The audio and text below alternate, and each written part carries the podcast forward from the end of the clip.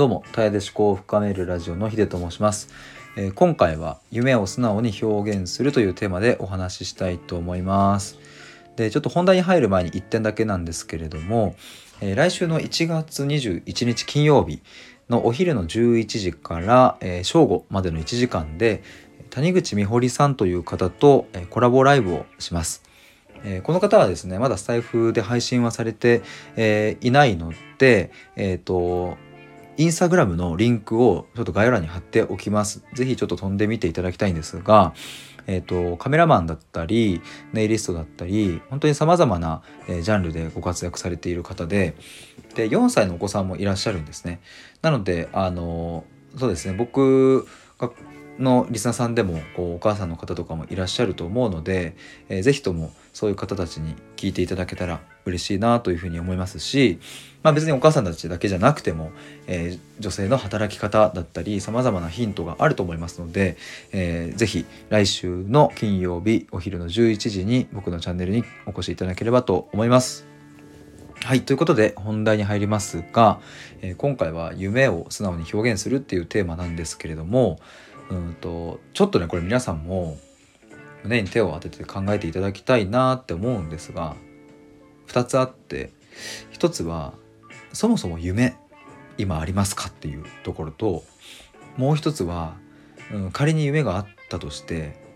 それを誰かに言ってみたりとか表現されてますかっていうことですね。で漏れなく僕はこの質問に対して「えー、といいえいいえ」だったんですよ。あの夢なんて持ってなかったしうん、まあ、そして持ったところで夢なんて話しても笑われるだろうとか恥ずかしいとかそんなことを思っていました。もう少し厳密に言うとうんと中学生とかぐらいまでは、まあ、プロ野球選手になりたいなとかまあ、高校野球もやっていたので甲子園行きたいなとか、まあ、そういう夢はあったんですが、まあ、それが終わってからは一切そういうものはなくてなんとなく生きてましたね。でもなんか夢を語る人を見たら羨ましいなとかって思うし、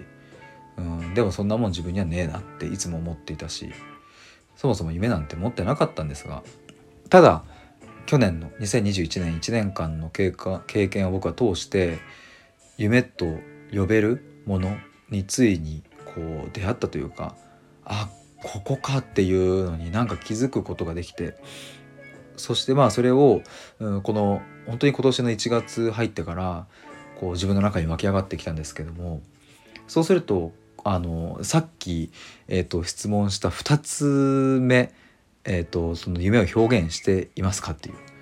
そこがですね今度僕にとっての課題ハードルみたいになっててなんか